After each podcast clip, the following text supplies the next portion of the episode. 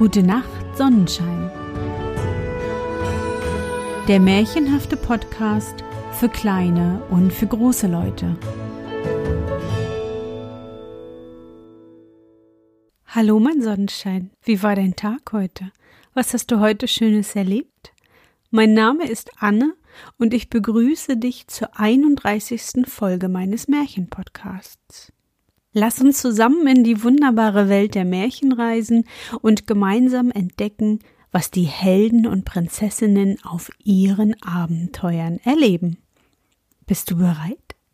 Dann kuschle dich fest in deine Bettdecke, nimm dein Lieblingskuscheltier in den Arm und wenn du magst, schließe die Augen und folge mir ins Märchenland.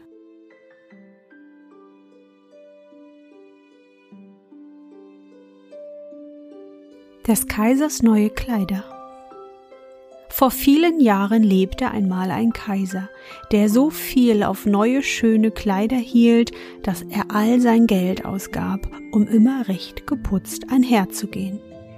Er kümmerte sich nicht um seine Soldaten und kümmerte sich auch nicht um das Theater oder Waldpartien. Außer wenn er seine neuen Kleider dabei zeigen konnte. Für jede Tageszeit hatte er einen besonderen Rock.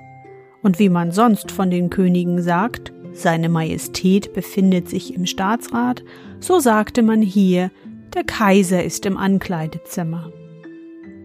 In der Hauptstadt des Landes, wo er wohnte, ging es sehr lebhaft zu, und jeden Tag kamen dort viele Fremde an. So erschienen eines Tages auch zwei Betrüger, die sich für Weber ausgaben und behaupteten, sie seien imstande, den allerschönsten Stoff, den man sich nur denken könne, zu weben. Nicht allein seien schon die Farben und das Muster außergewöhnlich schön, sondern es hätten auch die Kleider, die man aus diesem Stoff fertigte, die wunderbare Eigenschaft, dass sie für solche Menschen, die für ihren Beruf nicht taugten oder unerlaubt dumm seien, unsichtbar blieben. Das wären ja ausgezeichnete Kleider, dachte der Kaiser. Wenn ich solche Anzüge hätte, könnte ich leicht dahinter kommen, welche Männer in meinem Reiche für das Amt, das sie bekleiden, tauglich sind oder nicht. Und ich könnte dann die Dummen aus den Klugen ausscheiden. Ja, solch ein Stoff muss gleich für mich gewebt werden. Und er gab den beiden Betrügern ein reiches Handgeld, damit sie sofort mit ihrer Arbeit beginnen. Sie stellten auch richtig zwei Webstühle auf und taten, als ob sie daran arbeiteten, hatten aber nicht das geringste auf dem Stuhle. Trotzdem begehrten sie mit frecher Stirne die feinste Seide und das prächtigste Gold. Das steckten sie dann in ihre eigenen Taschen und arbeiteten an den leeren Webstühlen immer bis tief in die Nacht hinein. Nun möchte ich doch wissen, wie weit sie mit dem Stoffe sind, dachte der Kaiser, aber es war ihm doch ein wenig sonderbar zumute, wenn er daran dachte, dass derjenige, welcher dumm oder für sein Amt untauglich war, die Weberei nicht zu sehen vermochte. Er glaubte zwar wohl, er brauche seinetwegen nicht ängstlich zu sein, zog es aber doch vor, erst einen anderen zu senden, um nachzusehen, wie die Sache sich verhielt. Jeder Mann in der ganzen Stadt wusste, welch eine wunderbare Kraft der Stoff haben sollte, und war daher sehr gespannt zu sehen, wie untauglich und dumm sein Nachbar sei. Ich will meinen guten alten Minister zu den Webern schicken, dachte der Kaiser. Er kann am besten beurteilen, wie der Stoff sich ausnimmt, denn er ist sehr klug und niemand ist besser für sein Amt geeignet als er. Nun ging der alte gutmütige Minister in den Saal, wo die beiden Betrüger an den leeren Stühlen saßen und arbeiteten. Lieber Gott, dachte der alte Minister und riss die Augen auf. Ich sehe ja gar nichts. Aber er sagte es nicht laut. Die beiden Betrüger ersuchten ihn näher zu treten und fragten, ob das nicht ein sehr schönes Muster und prächtige Farben seien. Dabei deuteten sie auf den leeren Webstuhl. Aber obgleich sich der arme Minister die größte Mühe gab, konnte er doch nichts wahrnehmen, denn es war nichts da.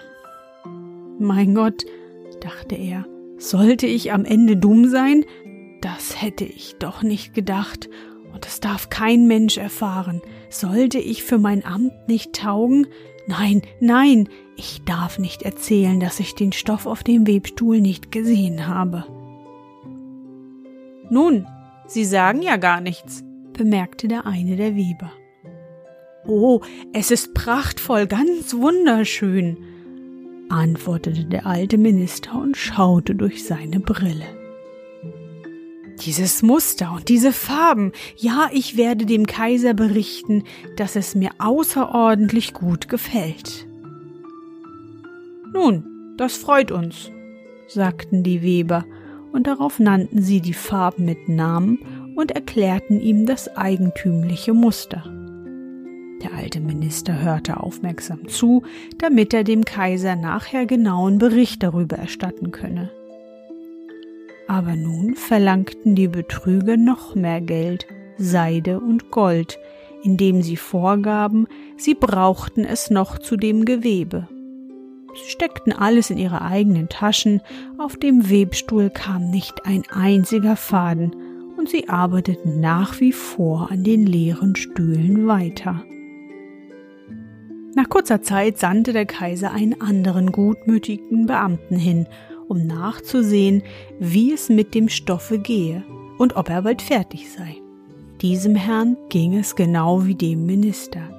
Er sah sich fast die Augen aus, da aber außer dem leeren Webstuhle nichts da war, konnte er natürlich auch nichts sehen. Ist das nicht ein schöner Stoff? fragten die beiden Betrüger und erklärten auch ihm das schöne Muster, das da gar nicht war. Dumm bin ich doch eigentlich nicht, dachte der Mann. Demnach tauge ich, wie es scheint, nicht zu meinem Amt. Das ist doch sonderbar, und ich darf es natürlich niemanden merken lassen. Er rühmte also den Stoff, den er nicht sah, und sprach den Webern seine Freude über die schönen Farben und das herrliche Muster aus. Es ist wirklich schön, sagte er zum Kaiser. In der ganzen Stadt sprach man von dem prächtigen Stoffe. Endlich wollte ihn der Kaiser selbst auch sehen, solange er noch auf dem Webstuhle sei. Er begab sich also mit einer Schar auserwählter Männer, unter denen sich auch die beiden alten treuen Beamten fanden, die vorher schon dort gewesen waren, zu den beiden listigen Betrügern, die nun aus Leibeskräften webten, aber ohne Zettel und Einschuss. Ist es nicht prachtvoll? sagten die beiden treuen Beamten. Geruhen Eure Majestät zu bewundern, welch ein schönes Muster, welch feurige Farben. Dabei deuteten sie auf den leeren Webstuhl, denn sie dachten, die anderen könnten den Stoff gewiss sehen. Was ist das? dachte der Kaiser. Ich sehe ja gar nichts. Wie entsetzlich. Bin ich denn dumm? Tauge ich am Ende nicht zum Kaiser? Das wäre das Schrecklichste, was mir passieren könnte. Es ist recht hübsch, sagte er darauf. Es hat meinen allerhöchsten Beifall. Und er nickte zufrieden, indem er immerfort den leeren Webstuhl betrachtete, denn er wollte nicht gestehen, dass er nichts sehen konnte. Das ganze Gefolge gab sich die größte Mühe, guckte und guckte, konnte aber natürlich auch nicht mehr entdecken als die ersten. Gleichwohl sprachen sie alle dem Kaiser nach. Ja, es ist recht hübsch. Sie rieten ihm, die aus dem herrlichen Stoffe gefertigten Kleider bei einem feierlichen Umzuge, der nahe bevorstand, zum ersten Mal zu tragen. Reizend, entzückend, wundervoll, ging es von Mund zu Mund, und alle waren sehr erfreut darüber. Der Kaiser verlieh den beiden Betrügern einen Orden und gab ihnen den Titel Hofweber. Die ganze Nacht vor dem Umzuge verbrachten die beiden Betrüger beim Scheine von mehr als sechzehn Kerzen an ihren Webstühlen, damit die Leute meinen sollten, sie arbeiteten so fleißig an den neuen Kleidern des Kaisers. Sie taten, als ob sie den Stoff von den Stühlen abnähmen, schnitten mit großen Scheren in der Luft herum, nähten mit Nähnadeln ohne Faden und sagten schließlich So, nun sind die Kleider fertig. Der Kaiser kam mit seinen vornehmsten Hofleuten selbst herbei, und die Betrüger erhoben den Arm, als ob sie etwas vorzeigten und sagten Seht, hier sind die Beinkleider, hier ist der Rock, hier ist der Mantel und so weiter. Leicht wie Spinnengewebe sind sie. Man könnte meinen, man hätte gar nichts auf dem Leibe, aber das ist gerade der Vorzug dabei. Ja, sagten alle Hofleute, sahen aber nichts, denn es war ja gar nichts da. Geruhen Eure Majestät nun allergnädigst, dero Kleider abzulegen, sagten die Betrüger. Dann werden wir Eure Majestät hier vor dem großen Spiegel die neuen anlegen. Der Kaiser entkleidete sich, und die Betrüger taten nun, als ob sie ihm jedes Stück der neuen Kleidung eins ums andere anzögen. Dann fassten sie ihn um die Hüften, nestelten an ihm herum, als ob sie etwas verbänden, was die Schleppe vorstellen sollte, und der Kaiser wandte und drehte sich vor dem Spiegel. Wunderschön, Sie sitzen ausgezeichnet und kleiden Eure Majestät herrlich, riefen alle Anwesenden. Welches Muster, welche Farben, es ist ein unvergleichlicher Anzug. Draußen steht schon der Thronhimmel bereit, der bei dem feierlichen Umzug über Eurer Majestät getragen werden soll, meldete der Oberzeremonienmeister. Nun, ich bin ja fertig, sagte der Kaiser. Nicht wahr? Es ist alles in Ordnung? Dann wandte er sich noch einmal gegen den Spiegel, denn er wollte sich den Anschein geben, als ob er seinen Anzug genau betrachtete.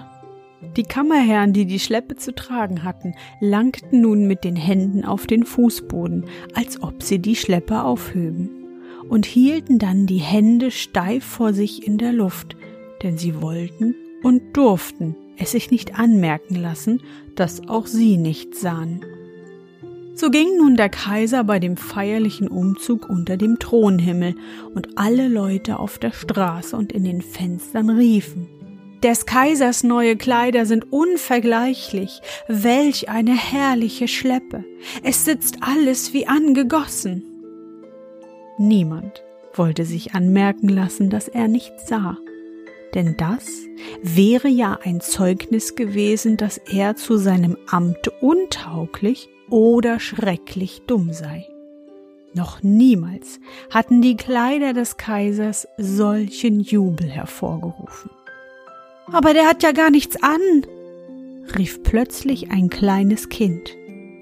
Lieber Gott, hört ihr die Stimme der Unschuld? sagte der Vater. Und einer flüsterte dem anderen zu, was das Kind gesagt hatte. Er hat ja gar nichts an. Das kleine Kind dort hat behauptet, er habe gar nichts an, erklang es. Er hat ja gar nichts an, rief endlich das ganze Volk. Da erschrak der Kaiser, denn es kam ihm selbst so vor, als ob das Volk recht habe. Allein er dachte, nun hilft alles nichts, ich muss es eben aushalten. So nahm er eine noch stolzere Haltung an, und die Kammerherren trugen die Schleppe, die gar nicht da war, noch stolzer hinter ihm her.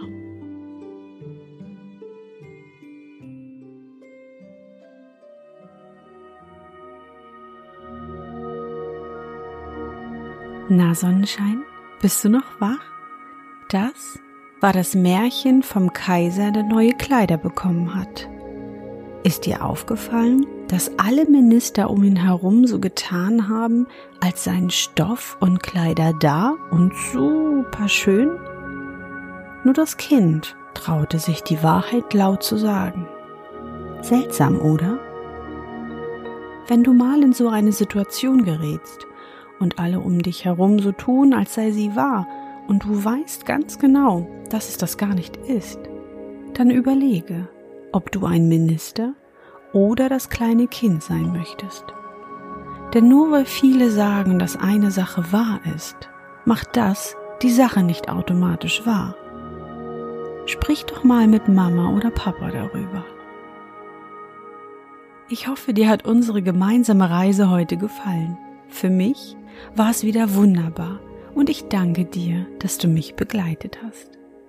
Und bevor du nun die Augen schließt und in dein Traumland reist, möchte ich mit dir nochmal an dein schönstes Erlebnis heute denken. Was war es? Vielleicht bist du heute das erste Mal in diesem Jahr mit den Inlinern oder dem Roller draußen umhergefahren. Oder du konntest heute in der wunderschönen Sonne draußen sitzen und den Tag genießen. Versuch dich daran zu erinnern. Und? Was war dein schönstes Erlebnis heute und wie fühlst du dich dabei? Such dir den schönsten Moment aus und lege ihn gedanklich in unser Schwimmbecken. Und nun gute Nacht, Sonnenschein. Schlaf gut und träum was Schönes. Wir hören uns bald wieder.